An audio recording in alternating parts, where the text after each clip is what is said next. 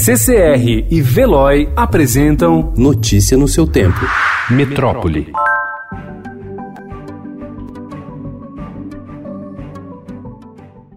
O cenário atual de impermeabilização do solo e de mudanças climáticas aponta que chuvas intensas, como as desta semana em São Paulo, devem se tornar mais comuns nos próximos anos. Para atenuar o impacto de enchentes, especialistas defendem um planejamento urbano adaptado às cheias, que vai de ações em pequena escala por toda a cidade até uma ocupação mais responsável das várzeas dos rios, cujo adensamento é direcionado e até incentivado por leis e projetos municipais. A Antártida vem apresentando dias de calor anormal neste verão e atingiu no último domingo a temperatura mais alta do registro histórico, 20,75 graus Celsius. A medição foi feita na ilha Marâmbio, na Península Antártica, por pesquisadores brasileiros. O recorde anterior havia acabado de ser batido três dias antes, quando pesquisadores argentinos detectaram a temperatura de 18,3 graus Celsius na base Esperança, também na Península Antártica. Antes disso, o dia mais quente tinha sido 24 de março de 2015, com 17,5 graus Celsius, de acordo com o Serviço Nacional Meteorológico da Argentina.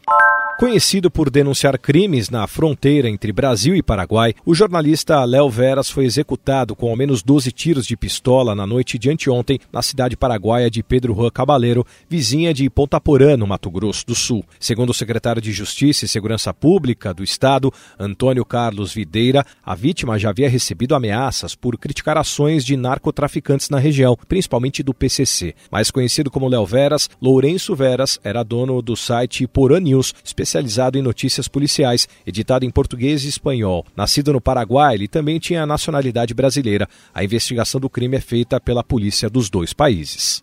A província chinesa de Hubei, epicentro da epidemia de coronavírus, registrou 242 novas mortes pela doença, o que fez o número total de vítimas ultrapassar a marca de 1.350. Além disso, o balanço das autoridades chinesas confirmou 14.840 novos casos de contágio na região, elevando o total de infectados para próximo dos 60 mil. O crescimento acentuado ocorre após autoridades locais terem anunciado uma mudança na forma de diagnóstico dos infectados por Covid-19, que é a nova nomenclatura do coronavírus. Notícia no seu tempo. Oferecimento CCR e Veloy.